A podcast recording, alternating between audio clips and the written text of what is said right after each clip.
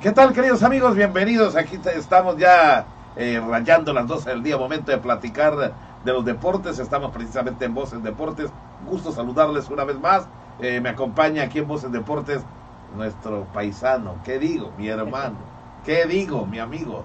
Beto Centeno, ¿qué tal Beto? ¿Cómo Gracias, estás? Master Pepín Zapata, como siempre, un gusto estar aquí todos los lunes. Hoy, eh, Pepín, caramba, pues yo creo que para empezar, las noticias que vamos a tener en particular el día de hoy, tanto hablando eh, locales como por ahí nacionales, yo creo que no son las mejores. La semana pasada tuvimos pues eh, muy buena información acerca de resultados satisfactorios. En esta vez yo creo que los resultados van a ser negativos pero bueno, eh, hay que darle con todo porque, pues bueno, se llevó una semana de muchos eventos deportivos, eventos eh, donde Campeche, pues por ahí fue sede hablando de béisbol, eh, De también en fútbol, se vienen próximamente unos eventos importantes nacionales y bueno, de- por supuesto hablar pues de los equipos que participan en lo que son las ligas profesionales, tanto la de béisbol como también vamos a hablar por ahí de la liga TDP. Sí, desafortunadamente la semana pasada muy alegres, muy Sí, contentos, caramba. ¿no? Porque eh, nuestros equipos habían obtenido buenos resultados, eh, pero ya esta ¿Cómo semana... cambia todo, ¿no? De Cambia una- todo, de sí. una semana para otra. Oye, aquí, aquí aplica re bien. Sí, Diferente y- todo, ¿no? Y, y si eso lo, lo llevamos más allá, eh, lo que le está pasando hoy a los Pumas de la universidad, que hace Otra poco también. todo el mundo hablaba súper bien de los Pumas y que porque la estaban rompiendo en dos torneos, que estaban... Ayer se completó la eliminación también de lo que fue, pues bueno, la, fase de repechaje y antes ya había perdido pues la final de la Conca Champions y ahora todo el mundo habla de Pumas que, que vaya fracaso, de que, de que para qué jugaron dos torneos, cuando las alabanzas eran todo lo contrario, ¿no? Diciendo que destacada eh, participación de los Pumas porque con el poco plantel estaban haciendo las cosas bien. Entonces, pues siempre va a depender, depende cómo veamos el vaso, ¿no? Unos a veces lo ven medio llenos, otros medio... Entonces, pues bueno, ahí está la cuestión de esto, ¿no? Sí, hombre, eh, así que muy bien aplica aquí. Poco duró el gusto en la casa del pobre. Así que, bueno, pues eh, desafortunadamente comenzamos platicando de los piratas de Campeche, primero que nada. Luego vamos con los corsarios. Los piratas el día de ayer les pegaron bien feo, ¿eh? les metieron algo así como 16 a 6. Así es, con una salida por ahí del cubano Elian Leiva, que, que ha sido el problema, yo creo, principal, que todavía no se ha pues eh, encontrado el picheo en la escuadra de, de Piratas. eh, salvo el caso de Jaro, que el, el partido Sí. pasado y hasta el momento está ahí como los mejores pitchers eh, hablando de, de mexicanos en cuanto a la liga mexicana, eh, con buenas salidas, pero bueno, en general esa parte totalmente ha faltado y pues ayer se notó, ¿no? Ayer ante unos leones que ya por ahí le llevábamos pues el camino, ¿no? Eh, desde que se ganó por ahí el partido anterior, la serie anterior, pues bueno, se decía que ya empezaba por ahí Pirata a hacer eh, cierta hegemonía, pero ayer pues bueno, recobrando otra vez eh, lo que tiene la escuadra eh, leonesa, un, totalmente una novena muy poderosa, ¿no? Sí, definitivamente. Incluso ya ayer eh, vimos a un nuevo integrante del equipo de Yucatán que, bueno, que es lo de menos, saco la cartera y me traigo Sí, rapidito a un gringo que por cierto el día de ayer le habían metido cuatro ponchos según seguí la transmisión por ahí de Rigel Escalante y de Andrés Novelo Basulto, pero ya en el último turno batear ya encontró la fórmula y seguramente será de mucha ayuda este eh, pelotero extranjero que llega a la organización de los Leones de Yucatán.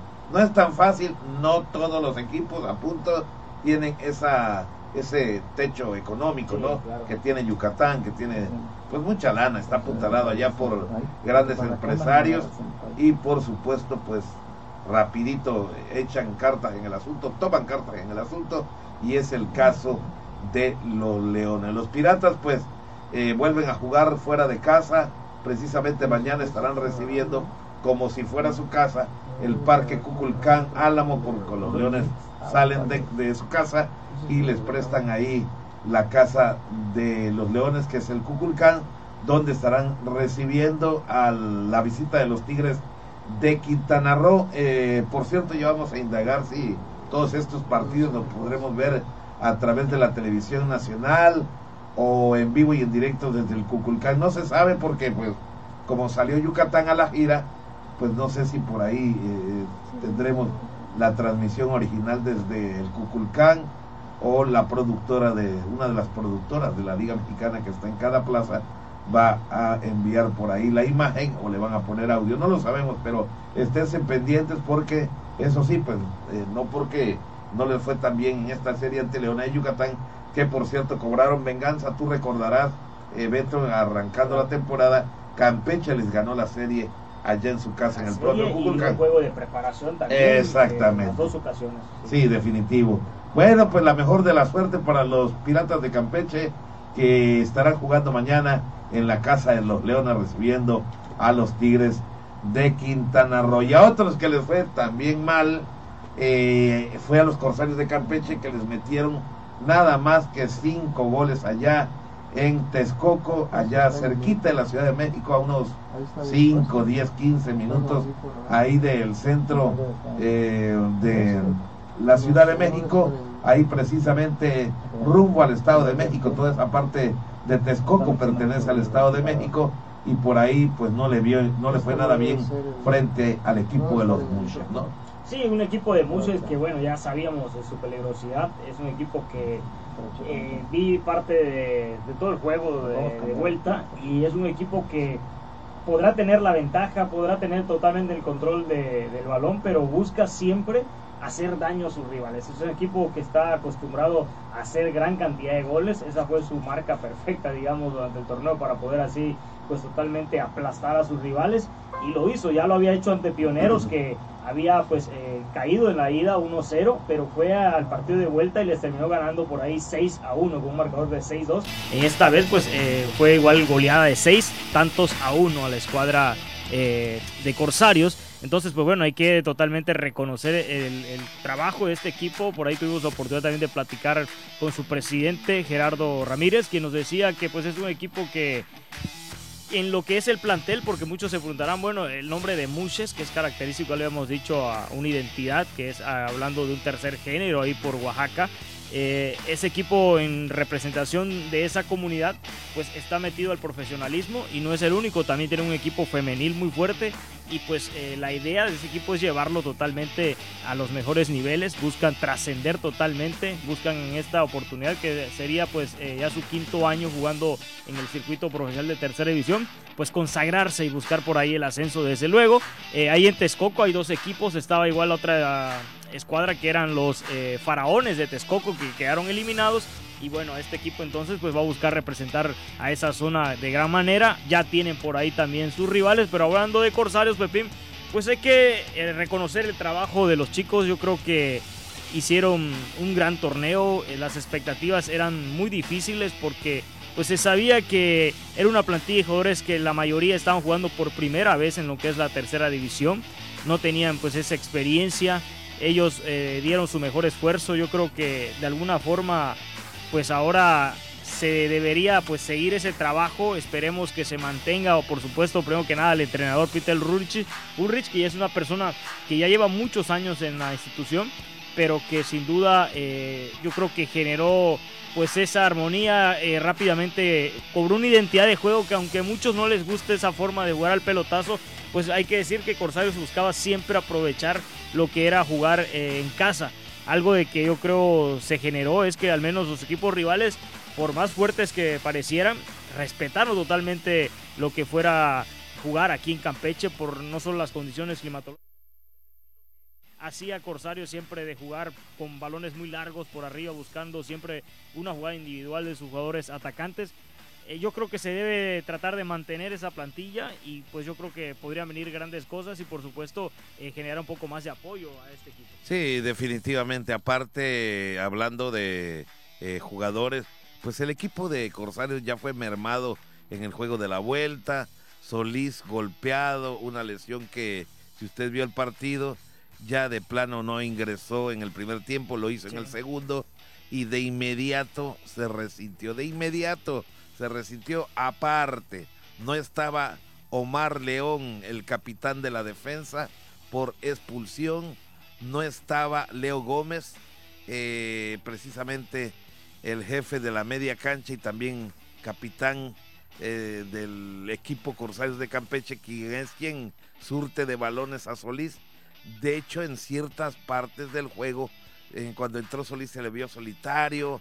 Andrei Koji, como decían los paisanos de, México, no Koji, pues también hizo hasta lo que pudo. La verdad que eh, hicieron hasta lo imposible los chicos de Ulrich Peter, eh, Peter Kowalczyk para tratar de obtener a la fanaticada de Campeche muy buen resultado. La verdad, no lo niego, nos hicieron ilusionar, nos hicieron eh, muy contentos la semana pasada, pero ante lo posible, pues tampoco decimos que es imposible, más aquí se le puso todo en contra al equipo de los Corsarios, que sinceramente desde esta, desde esta mesa de trabajo que comparto con mi compañero Beto Centeno, yo les mando una felicitación muy grande. Eh, yo creo que también Beto Centeno, al profesor Ulrich Peter, que es muy accesible para las entrevistas, a Román Ken, que es el entrenador de porteros. Y lo que sí me queda claro de las partes positivas que tiene el fútbol de la tercera división es que seguramente ya algunos equipos le echaron el ojo al portero Manrique. Eso no me cabe la menor duda porque dio una tremenda temporada. Sí, sin duda hay jugadores que sobresalieron plantel, pero bueno, eh, la base yo creo que sin duda se debe mantener. Eh, lo decías, eh, le faltaban pues jugadores que ojalá para esta próxima temporada los pueda tener el entrenador porque se le gastaron los cambios, hay que decirlo. No tenía suplentes en la banca. Hay chicos todavía de otra categoría menores que estaban ahí como parte del club, pero sin duda pues aún no están listos para totalmente mandarlos al fuelle, ¿no? En cuanto a partidos de importancia como fueron en este caso ya de eliminatorias. Y pues bueno, ahí se quedó cortito el equipo, es la verdad. Eh, mismo vimos como de repente el caso de Hurtado, que es el guardameta suplente, fue el que arrancó el partido de vuelta ante Muses. Eh, no lo hizo mal, estaba solamente allá peleándolas todas, todas, pero era una labor difícil que obviamente pues quedó fundido desde la primera parte pero porque no había otro jugador, exactamente el equipo estaba muy corto y ahí queda esa parte, ¿no? Y sobre todo también, pues hay que reconocer que hace falta en el equipo también eh, el manejo, yo creo, de, del estado mental en los jugadores. A esa edad yo reconozco que pues difícilmente pueden tener una madurez en ese caso de saber cuándo no perder la cabeza y reclamarle al árbitro, de cuándo no es necesario hacer una falta en media cancha, pero son detallitos que creo el entrenador pues lo sabe también y tiene que eh, hacérselo saber de manera fuerte a los jugadores porque yo creo que sí, la indisciplina también terminó perjudicando al equipo. El caso de, del mismo capitán que perdió la cabeza y fueron no solamente uno, sino dos partidos. Cuando su expulsión fue por doble amarilla, meritaba tal vez la sanción de un solo juego pero hubieron fuertes reclamos del jugador sabiendo que todavía eh, quedaba mucho tiempo en el partido, el marcador estaba eh, uno a uno, o sea, no había necesidad de perder la cabeza de esa forma, por más que me dijeras que bueno, que era una expulsión que iba a costarle al equipo.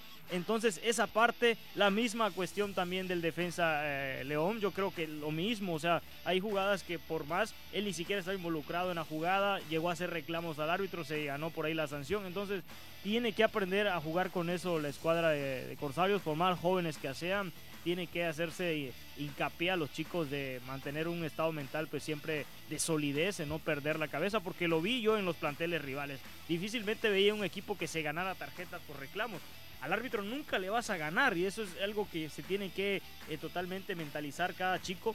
Eh, todavía si estuviéramos hablando, bueno, ya de lo que es una primera división como hoy en día, hemos visto que muchas tarjetas por ahí se, revierten totalmente por el uso del VAR, pero bueno, en la categoría de, TDP y todas las demás de fútbol mexicano profesional, no pues no aplica. Entonces aquí no hay quien te salve. Si el árbitro ya lo marcó, no vas a cambiar entonces esa decisión y sí te vas a hacer acreedor a otra sanción peor, ¿no? Sí, yo no sé si seguiste el partido, Beto, pero eh, los narradores comentaban que los jugadores de Corsarios estaban eh, realizando faltas innecesarias en terrenos donde no estaba de por medio que les anotaran un gol.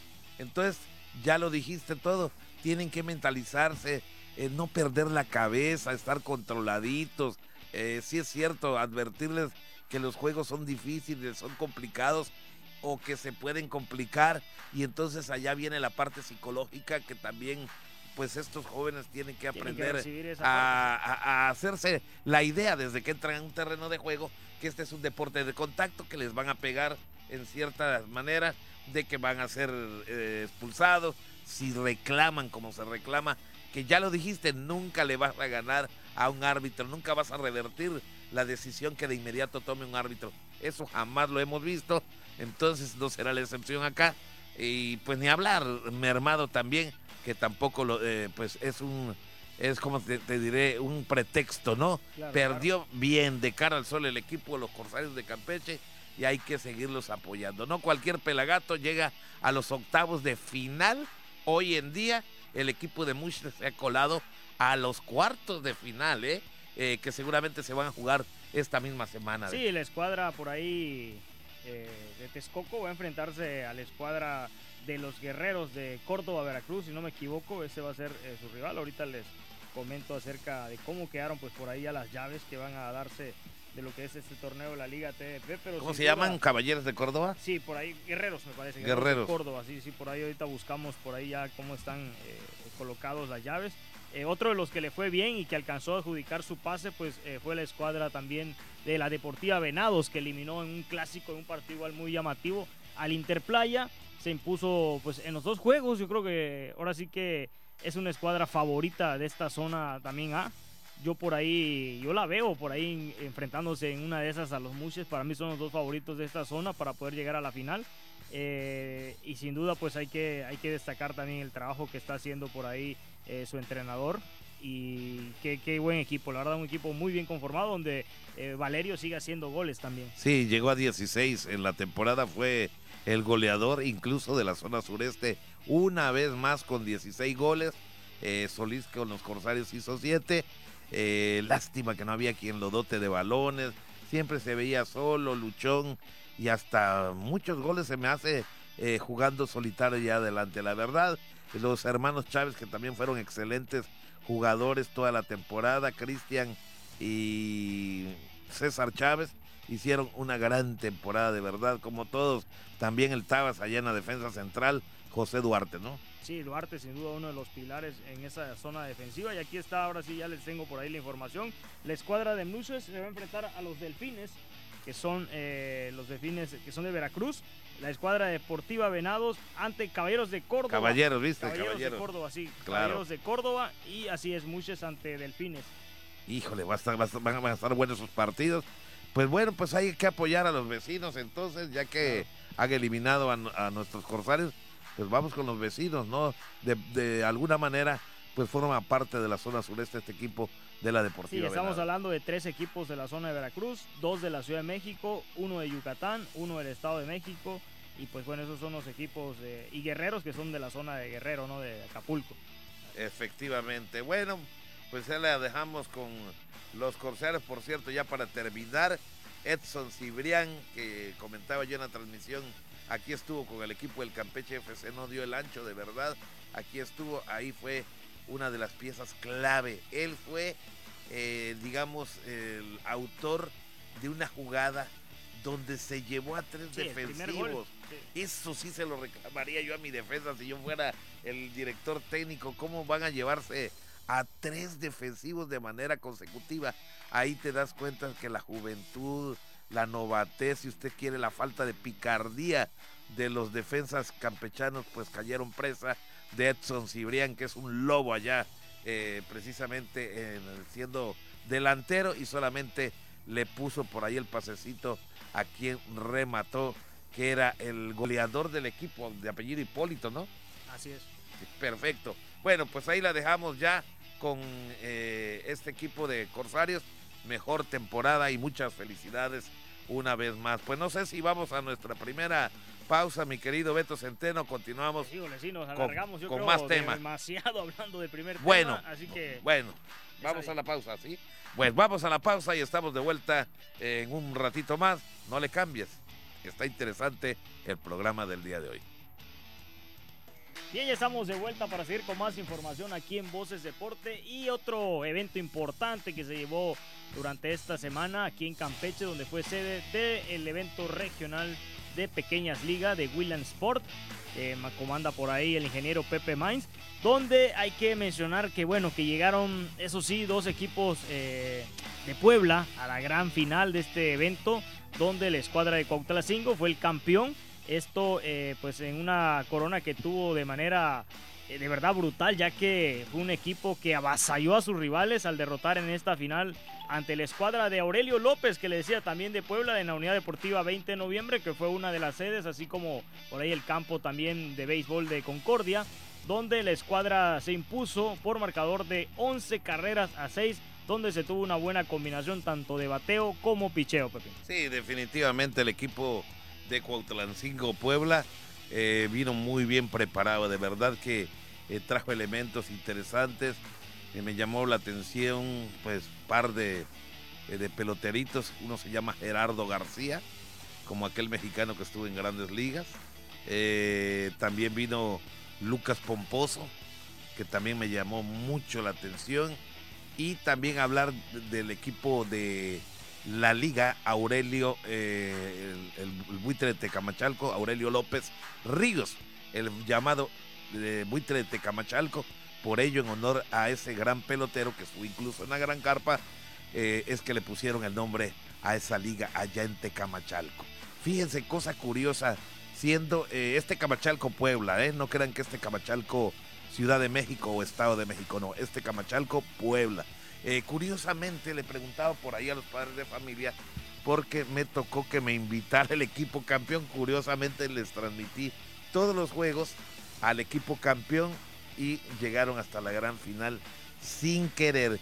Les preguntaba si en alguna ocasión se habían enfrentado y fíjate que no, Beto, nunca se habían enfrentado, no se conocen. Pues le digo, pues es el momento, ya que son campeones y subcampeones, hacer un juego amistoso allá en Puebla que seguramente va a atraer a muchos aficionados y nos dimos cuenta por las redes sociales durante la transmisión cómo escribían y escribían y participaban con estos chicos de la región 6, porque la región 6 la que se eliminó aquí en Campeche, vinieron equipos de Tabasco, de Quintana Roo, de Yucatán, de Ciudad del Carmen, de Campeche, de Oaxaca y por supuesto los ganadores campeón y subcampeón Curiosamente, se hicieron dos grupos y curiosamente los dos equipos poblanos, que por cierto tuvieron su sede allá en Unidad Deportiva de Ciudad Concordia y el otro aquí en el 20 de noviembre, que fue el campeón Cuautlancingo pues se proclamaron campeones. Esa es la categoría 9, 9 10 años, 9 10 años, pero juegan como si fueran eh, muchachos grandes estos chicos, eh, mucho bateo eh, bueno, pues en este juego de ayer que les da el campeonato a Cuautlancingo, eh, pues por ahí se llevó el triunfo Uriel González en labor de relevo al abridor Emanuel de Luciano, eh, mientras que la derrota la cargó el abridor Luis Eduardo Jiménez, a quien le siguieron tres relevistas, quienes no pudieron controlar a la fuerte artillería de los ganadores, quien en cuatro encuentros, oiga usted este dato, en cuatro encuentros la artillería de Cuautlancingo anotó 70 carreras el fin de semana, que es una barbaridad, lo que habla de tremenda batería. Los campeones agarraron frío al pitcher de Tecamachalco, Puebla, y le armaron un rally de cinco anotaciones apenas en la primera entrada. Imagínense ustedes, y ya no volvieron a perder por ahí esta ventaja, producto de seis imparables, donde destacaron los dobletes de Gerardo García, que este muchachito vuela para ser profesional con bases llenas e imparables sencillos de Julio Sánchez, Diego Bastos, Emanuel de Luciano, Miguel Galvez y Lucas Pomposo, como les he dicho, para completar ese rally que de verdad estuvo fabuloso y que le dio ventaja al equipo ahora campeón y que ya no volvieron a perder esa ventaja. Así que nos dio mucho gusto tener por aquí en la ciudad pues una eliminatoria de la región 6, por ahí estuvimos platicando con el señor Benjamín Sandoval, quien fue una de las piezas importantes en la organización de esta eliminatoria, Benjamín Sandoval Perinche, que es el presidente de la Asociación Campechana de Béisbol, ahí en compañía de sus colaboradores. Eh, pues lo quiero felicitar porque fue una eh, buena organización. No es nada fácil reunir a todos estos equipitos. Eh, por ahí varios de ellos estuvieron alojados aquí en los hoteles eh, del centro de la ciudad, o sea que hubo también derrama económica para la hotelería campechana, Beto, como tú lo sabes, y también para los restauranteros. Así es, pues bueno, vamos a pasar a otra nota importante y es que dos atletas destacaron en lo que fue el evento nacional de aguas abiertas, esto en Quintana Roo, ya sabemos por ahí, una de ellas se trata nada más y nada menos que de Yazabet Sánchez, quien en este pues evento estuvo participando, Yazabel Ríos, perdón, Yazabel Ríos UC, esta chica de 15 años que estuvo participando en una distancia de 5 kilómetros, donde representó totalmente a este estado en un selectivo nacional y quedó entre las mejores 30 exponentes de la rama, buscando así su boleto para la máxima competencia a nivel eh, amateur. Por su parte, David Segura Moreno en la categoría de 12 años recorrió una distancia de 2.5 kilómetros, dio su mayor esfuerzo para conseguir un tiempo requerido para avanzar también así a los nacionales con ADE, donde se enfrentaría en lo mejor del país quedando esto entre los mejores 40 eh, representantes de todo el país. Ambos deportistas fueron bajo el mando de la entrenadora Heidi Aguilar Rosito, quien eh, ha estado trabajando con ellos en las últimas semanas junto al profesor Román Aguilar Alvarado para conseguir así los mejores resultados posibles. Pues bueno, esto de las aguas abiertas que sabemos que va recobrando eh, mucho realce en todo el país y sin duda hay nadadores campechanos que ya se aventuran a esta difícil prueba ¿no? del nado abierto. Sí, que requiere de mayor esfuerzo porque ya sabes que en una alberca, eh, pues digamos, por decirlo vulgarmente, son aguas muertas, están eh, estancadas, ¿no? En cambio, en aguas abiertas hay corriente marina, hay resistencia, hay remolinos. Fauna, fauna marina. Sí, hay hasta fauna marina donde se ha encontrado también que ahí están de alguna manera tratando de impedir que los seres humanos hagan sus competencias ahí, no. Pero bueno, eh, felicidades para estos jóvenes. Eh, ya decimos de esta niña que, bueno, pues está eh, quedando colocada entre los 30 mejores del país y por supuesto van a estar esperando por ahí la lista de los que califican. Esta es Jezabel Ríos Uc y precisamente este jovencito que se llama David Segura Moreno en la categoría 12 años que quedó entre los 40. De, se sabe, se sabe que va a venir como un filtro eh, nacional y ya van a emitir la lista para ver si estos chicos han calificado al Nacional Conade. Ya se sabrá en las próximas horas, tal vez, cuando se emita esta lista. Esperemos verlos a los dos allá en esa lista, Beto. Efectivamente, ojalá y sí. Bien, vamos con más información. Por cierto, el profesor Humberto Sánchez Álvarez, que es toda una institución en el atletismo campechano, eh, tiene por ahí su fundación, destapa, eh, destaca en una copa que se llama Tepic de atletismo también este fin de semana. Eso sí, con el apoyo del Instituto del Deporte de Campeche, eh, Padres de Familia y la fundación que hoy preside Humberto Sánchez Álvarez se participó en esta Copa Tepic que se llevó a cabo este fin de semana, eh, semana allá en el Estadio Olímpico de la ciudad de Tepic Nayarit con resultados, Beto, muy interesantes. Sí, ahí está el caso de Yanin Sánchez, quien se adjudicó el primer lugar, esto en los 400 metros con valla sub-20 femenil. También otra chica que ya conocemos por sus grandes resultados, Sofía Alejandre, quien obtuvo un segundo lugar en 100 metros y también un segundo lugar en 100 metros. Eh, bueno, primero eh, llevó el segundo lugar en 100 metros con vallas y después tuvo también un segundo lugar, esto en 200 metros planos. Ella compitiendo en la sub-18 femenil. Luis Méndez también con un tercer lugar en 110 metros con vallas, sub-18 varonil. Y por último César Maldonado también con otro tercer lugar en 150 metros planos, categoría sub-16 varonil. Pues un balance muy bueno para estos competidores campechanos. Sí, por cierto, la Fundación Humberto Sánchez Álvarez agradece a, pues, a todas las instituciones, e instituciones que los apoyaron para la participación en este evento como preparación a los nacionales donde se obtuvo una medalla de oro, dos de plata y dos de bronce para un total de cinco medallas para los atletas campechanos. Eh, por cierto, también hubo muy, mucho movimiento, ¿no? También de deportes.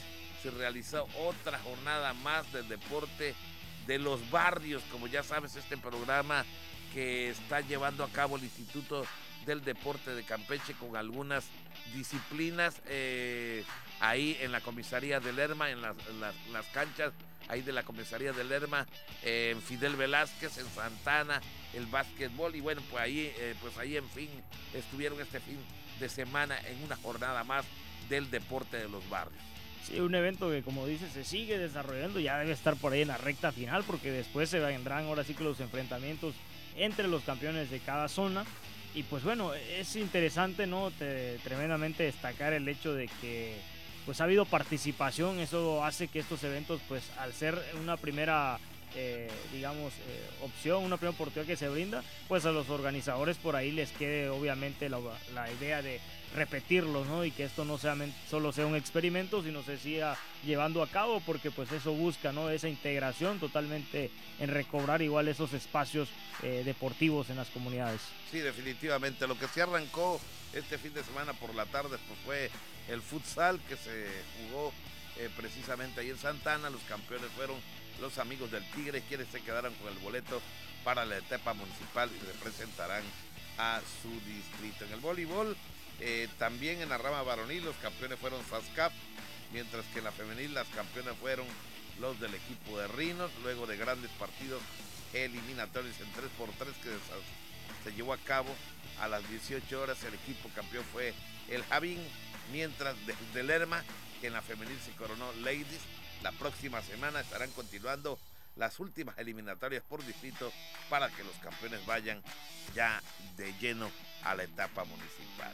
Así es, pues bueno, ahora vamos a pasar también a las notas nacionales que tenemos el día de hoy, internacionales por supuesto, y vamos a hablar de boxeo, aquí vamos a ver qué va a decir el día de hoy el señor Zapata, sabemos que por ahí es uno de los que no están siempre de acuerdo con la exhibición que hace Saúl el Canelo Álvarez y es que Dimitri Vivol conservó el título semicompleto tras vencer al mexicano Saúl Álvarez. Sí, definitivamente, si no eh, es de mi favorito, no es de mi agrado el Canelo Álvarez, porque podrá ser donador de dinero para las instituciones, para la gente que lo necesita y esa es una parte muy positiva que eso sí lo tengo que reconocer. En el boxeo nunca me ha convencido a mí Saúl El Canelo Álvarez y aquí está la muestra. Este fin de semana se enfrentó a un ruso que no habla español, que no hablaba inglés y que tuvo que traer por ahí a un traductor porque lo vimos al final en las entrevistas, tenía que tener ahí su traductor del ruso para poder dirigirse a toda la fanaticada ahí en Las Vegas. Eso es lo de menos. lo de menos. Bueno, este tapatío su, tuvo su descalabro en nueve años. La única derrota eh, que tenía había sido ante Floyd Mayweather. Y hoy este ruso que se llama Dimitri Vivol le gana y ya son dos derrotas de eh, Canelo Álvarez que, bueno, ya no sé si por ambición o por ser el mejor libra por libra, que no tenía por qué estarlo demostrando a todo el continente, a todo el mundo, eh, buscó el título semicompleto, pero se topó con un gran boxeador que como lo hiciera también el kazajo eh, Golovkin, lo estuvo manejando únicamente con el jab de zurda y con eso fue suficiente para ganar la pelea. Ya si y a Golovkin de esa misma forma le ganaron, le arrebataron el triunfo. Pues bueno, ahora este ruso sí, Dimitri Vivol, lo estuvo llevando todo el tiempo con ese jab de mano zurda y lo mantuvo a raya. Intentó conectar algunos golpes, no sé si usted vio la pelea al final, cómo estaba el rostro del Canelo Álvarez, como nunca se le había visto, unas especies ahí de eh, algunas contusiones en los pómulos y en la frente, un tremendo rayón pero definitivamente perdió esta pelea. El sueño del mejor libra por libra del planeta se fue por la borda por ahora. Se dice ya que ahora sí le va a dar la revancha al triple, triple G, Golovkin. Y bueno, pues vamos a ver qué es lo que busca el Canelo Álvarez. Muchos seguidores y ahí se topó con un gran boxeador. Se dice que, y también lo digo yo, que se enfrentaba y podía él escoger a sus rivales. Hoy en día vino este, no hablaba español y este sí, si no le dio una tunda, quiero pensar que porque no se quiso eh, ir a fondo, pero sí le ganó la pelea en cuanto a golpes se refiere. No sé qué sí, pues esta fue eh, la pelea en lo que fueron las 175 libras. El Canelo pues buscando por ahí ser el mejor libra por libra del planeta. Ahora deja su récord en 57 victorias, dos derrotas, dos empates, 39 knockouts y pues su última derrota fue hace nueve años con Floyd Mayweather. Miren, yo, yo busqué por ahí, leí una explicación eh, muy clara de lo que pasó con Saúl Álvarez. Obviamente hoy en día el mexicano que siempre pues es, es malinchista, busca pues despotricar con todo sobre Saúl Álvarez. Lo que ha hecho Saúl Álvarez en el boxeo ya es grandeza, ya es reconocido mundialmente. hay un ejemplo que me gustó y se los voy a compartir. Decían, hagan de cuenta que el Canelo Álvarez es el, bravucón de cuarto año de primaria, que llega y obviamente le da sus coscorrones a todo mundo. Pasa y busca también el siguiente en quinto grado hacer lo mismo, sigue siendo el que comande por ahí al grupo. Viene sexto año, pasa lo mismo, sigue coscorrenándose a todo el salón. Y llega el momento que pasa a la secundaria, pasa también a esa parte donde empieza a enfrentarse con chicos más grandes, pero sigue mostrando que, tiene todavía el fuelle de ser el que gobierne ahí, digamos, el, el grupo.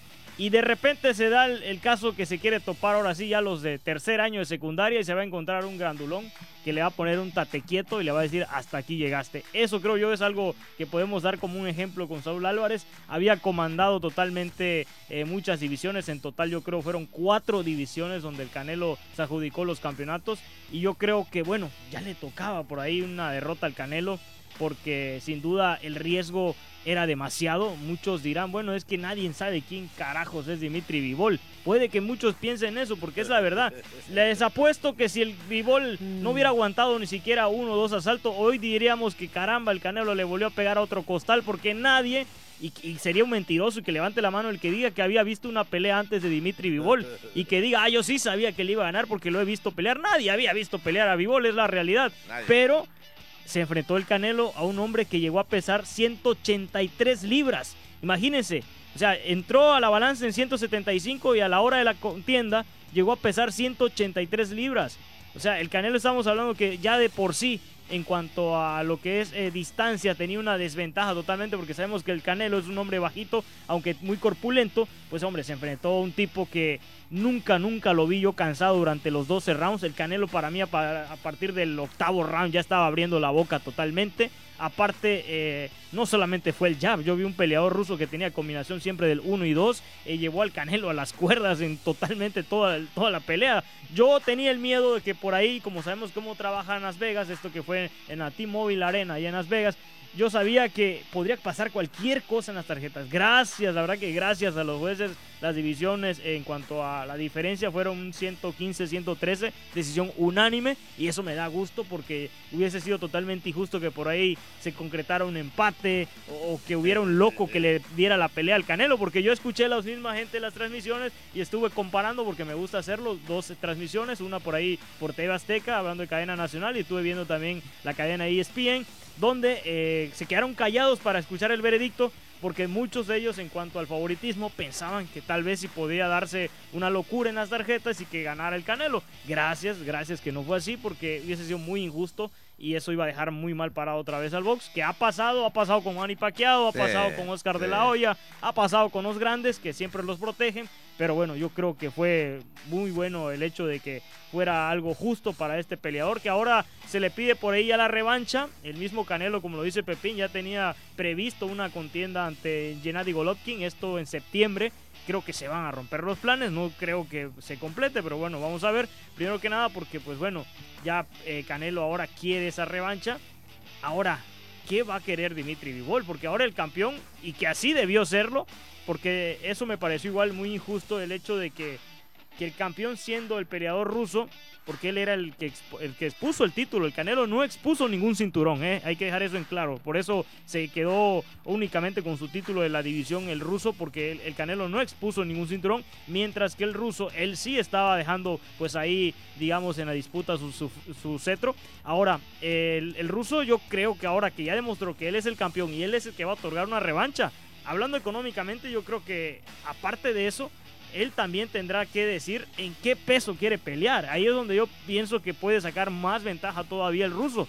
De decir, ¿sabes qué? Pues ahora quiero pelear yo no por mi título, quiero pelear por los títulos del Canelo. Y ahí está el título que ganó precisamente a Kovalev que me parece que son de las 185 libras de lo que es eh, peso supermediano. Entonces, ese título lo podría pelear. Me parece en una entrevista que ya le hicieron a Bivol, él dijo eso. Ahora yo no quiero exponer mi título, quiero exponer su título del Canelo. Entonces, si quiere la revancha del Canelo, ahora sí tendría que poner en riesgo uno de sus cinturones y eso va a ser más atractivo el combate. Ahora, la calidad de este peleador a mí me pareció fenomenal.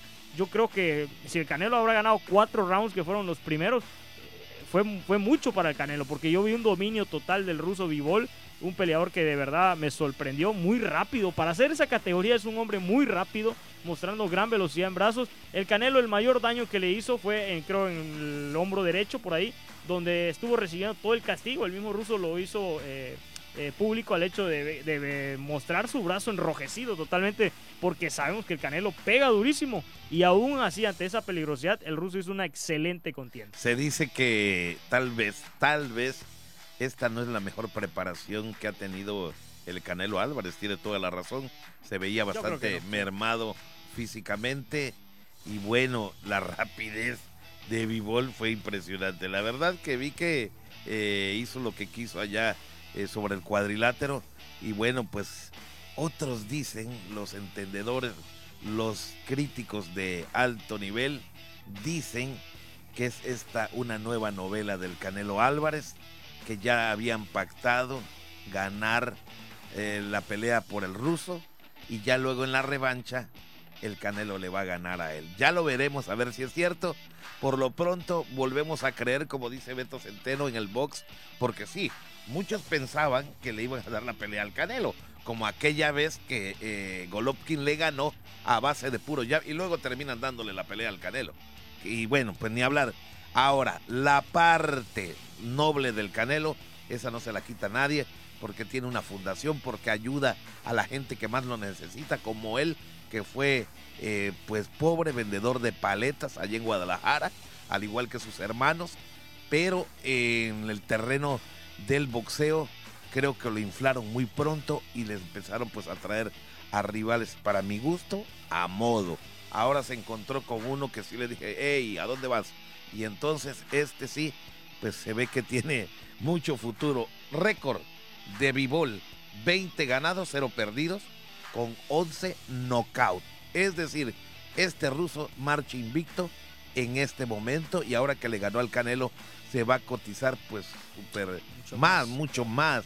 Y entonces ahora sí fue de hecho su mayor pelea hablando ya fue de su un escenario En, hablando de un escenario importante en Las Vegas creo que fue la primera oportunidad que tuvo. Había estado peleando en Europa normalmente ese peleador así que totalmente llega hacer presencia en los Estados Unidos. Ni siquiera fue presentado como ruso, decía de California, porque está residente. y aparte, pues por estas cuestiones que tiene él en contra de que, pues por ser ruso, pues obviamente sabemos los problemas ahora sí, que hay, eh, hablando internacionales.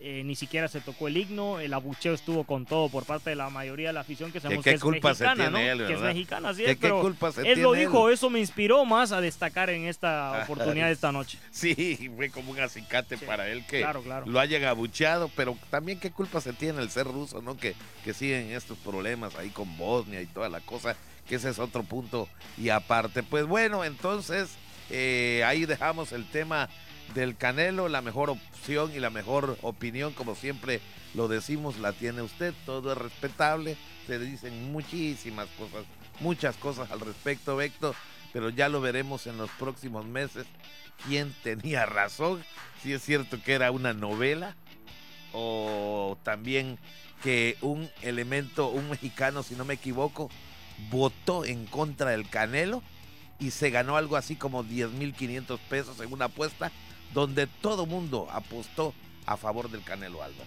Sí, por ahí está el mismo Floyd Mayweather, hizo referente por ahí un no le cae bien, no le cae bien. invirtió también una lanita y se fue con una gran satisfacción. Pues bueno, nosotros vamos a dejarla hasta aquí porque vamos a ir a un corte más y ya regresamos para la última parte de Voces Deportes. Aún nos queda hablar por ahí, Pepín del Checo Pérez en la Fórmula 1 y por supuesto del repechaje del fútbol mexicano porque ya se llevó a cabo y se viene la liguilla. Así que vamos a ir al último corte y regresamos con mayor información aquí en Voces Deportes.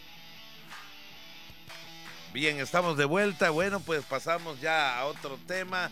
Vamos a la Fórmula 1 Verstappen ganó el premio que debuta a nivel mundial el Gran Premio de Miami allá en los Estados Unidos. Y bueno, pues ahí está Verstappen que lo gana, el mexicano Checo Pérez quedó siempre ahí como en un cuarto lugar, pero bueno, mejor rankeado que varios que tiene rato están allá en la Fórmula 1. Sí, este premio que fue, pues la verdad, muy emocionante, lleno de, celebridades, eso fue lo que más eh, trajo este cotejo. Eh, pues una pista nueva, referente, habíamos tenido el premio de Austin allá mismo en Estados Unidos. No se había, supongo yo, llevado a cabo una carrera de esta magnitud en lo que es este circuito. Vimos por ahí mismo el caso de pues personajes como el mismo Michael Jordan, por ahí vimos a David Beckham, Estuvo también por ahí en cuanto a latinos Maluma, el mismo Bad Bunny. Puros personajazos subieron ahí en una gala totalmente extraordinaria en Miami. Sabemos que, que todo estaba preparado para este evento donde, bueno, eh, lo último donde hubo emoción fue las últimas vueltas o después del famoso último safety car, donde vimos por ahí al checo con un cambio de neumáticos que intentó por ahí en una de las vueltas, creo en la número 55, estuvimos viendo por ahí parte de la carrera, donde estuvo cerca de llegarle al español Carlos Sainz, eh, lo volvió a recuperar el español, volvió a tomar la ventaja. Después de estar como a unos, digamos, 20 eh, milésimas de segundo cerca, pues ya se le despegó más o menos a lo que fueron eh, por ahí 200 milésimas. Entonces, bueno, desgraciadamente no se pudo para Checo alcanzar podio, pero se hizo una gran carrera, se obtuvo punto y lo importante que, bueno, que para su escudería Max Verstappen se quedó con un título donde pues ahí empiezan ahora sí que a tomar otra vez el refrendo porque sabemos que quien sigue comandando totalmente en este momento en la Fórmula 1 es eh, la escudería Ferrari. Es la que está a tope, está con 104 puntos ya. Y hay que decirlo, tuvieron el 2 y 3, es decir, ahí estuvo el mismo Leclerc, quien quedó en segundo lugar. Eh, hablando ya por lo que son eh, pilotos individualmente, Leclerc es el líder en cuanto al premio de la Fórmula 1 con 104, le sigue Verstappen ya con 85, después está ahí el Checo Pérez con 66, Russell que está teniendo igual eh, gran actuación, está precisamente dejando a su coequipero por debajo en cuanto a los puntos. Hoy en día el caso del inglés Louis Hamilton no le está yendo nada bien en el arranque de la Fórmula 1, está pues teniendo durísimo, pero durísimo eh, problemas. Está por ahí, de hecho terminó en sexto lugar Hamilton, detrás del mismo eh, Russell de Mercedes. Entonces, bueno, ahí empieza obviamente otra vez Ferrari a, a, tomar la ventaja, pero pues por ahí ya Red Bull también acercándose en cuanto a los puntos. Sí, definitivamente. Bueno, pues Verstappen de 24 años logró ya su vigésima tercera victoria, 23 triunfos en la Fórmula 1, la tercera de este año en una carrera que el español Carlos Sainz de la, de la escudería Ferrari acabó en tercer lugar firmando su noveno podio en la categoría reina. Bueno, y consecutivamente, donde Checo Pérez termina en cuarto lugar, ahí donde pues casi a nadie le gustó, por eso es que se concentró lo mejor allá del mundo de la farándula, porque lo hicieron alrededor de ese gran lugar, el Hard Rock ¿Eh? Florida, sí. Florida, ay, ay, ay, allá. No, alberca y todo alrededor del evento. No, no, fue un evento. Antes ahí de lujo. Sí, sí, claro, sí, claro. Por pues supuesto. Pues gran participación del Checo, hay que destacarlo. O sea, estuvo haciendo gran carrera.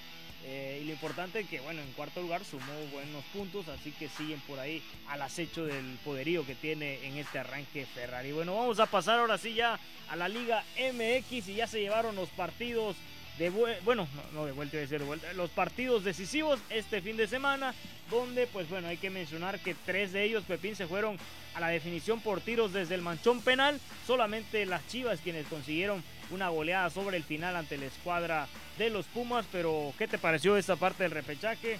Donde sin duda pues ya empezó a sentirse eh, juegos muy diferentes porque esto es la antesala de lo que va a ser la liguilla que arranca esta semana. Yo creo que lo mejor pues de este repechaje fue que eh, pues a final de cuentas eh, el Cruz Azul logra calificarse. El equipo de las Chivas que entra de qué manera echando a un equipo de los Pumas de Lilini. Tuvimos oportunidad oportunidad de ver un pedazo del juego y la verdad se veían caras de mucha desilusión ahí al interior del club de los Pumas de la Universidad Nacional Autónoma de México como nunca antes vista. Cabe destacar que ya traían mala vibra los pobres ah, después de perder, eh, pues ahora sí, la, con, Conca Champion allá con un equipo de los Estados Unidos y ahora todavía la eh, Major League Soccer, ahora en cuanto a clubes se refiere, son mejores que México. México tenía la hegemonía de que sus equipos eran los mejores de la Conca Champions y ahora resulta que un equipo americano, pues ahora le gana a nuestros Pumas, que fueron nuestros representantes y que más no pudieron con este equipo, ¿no? Sí, pues unas chivas que van a cerrar fuerte el campeonato, lo decíamos, eh, llevan ya también esa marca de seis victorias al hilo las chivas, así ya han terminado con su nuevo entrenador, el profe Cadenas.